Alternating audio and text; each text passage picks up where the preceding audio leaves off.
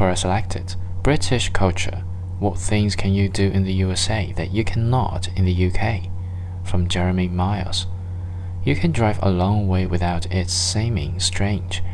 When I moved to the US, someone suggested a trip to the Antelope Valley, California Poppy Reserve. They said to meet them there at 2 p.m. Sure, I said.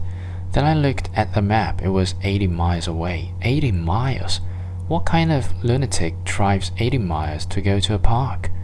In the UK, my sister and mother lived about 120 miles away. We would go there once a year, at Christmas, and occasionally once in the summer. 120 miles is a long way. We used to drive to my grandparents when I was a kid. This was 200 miles. It took a couple of weeks planning to make a trip that far. It was a major event. Now I'm acclimatized to the American way. I think nothing of driving a long way. We go skiing. It's about 90 miles away.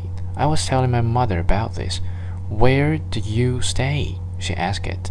I told her we drove home the same day. She told me that no one, no one drives 90 miles to do something and then drives home without staying at least a couple of days.